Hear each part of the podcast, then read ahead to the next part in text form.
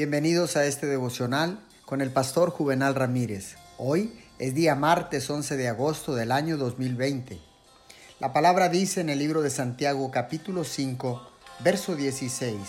Por eso, confiésense unos a otros sus pecados y oren unos por otros para que sean sanados.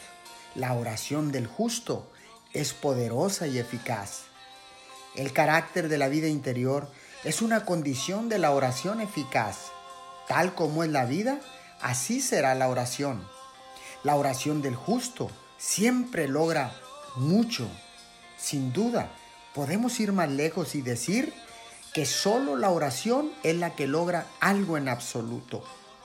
La opresión de nuestras vidas a menudo rompe la fuerza de nuestra oración y es como una puerta de acero ante la oración. Tener nuestros ojos puestos en Dios y estar con un sincero deseo de agradarlo en todos nuestros caminos, eso empodera la oración. Oremos, bendito Padre Celestial, te pedimos en este día que limpies nuestra vida de toda maldad.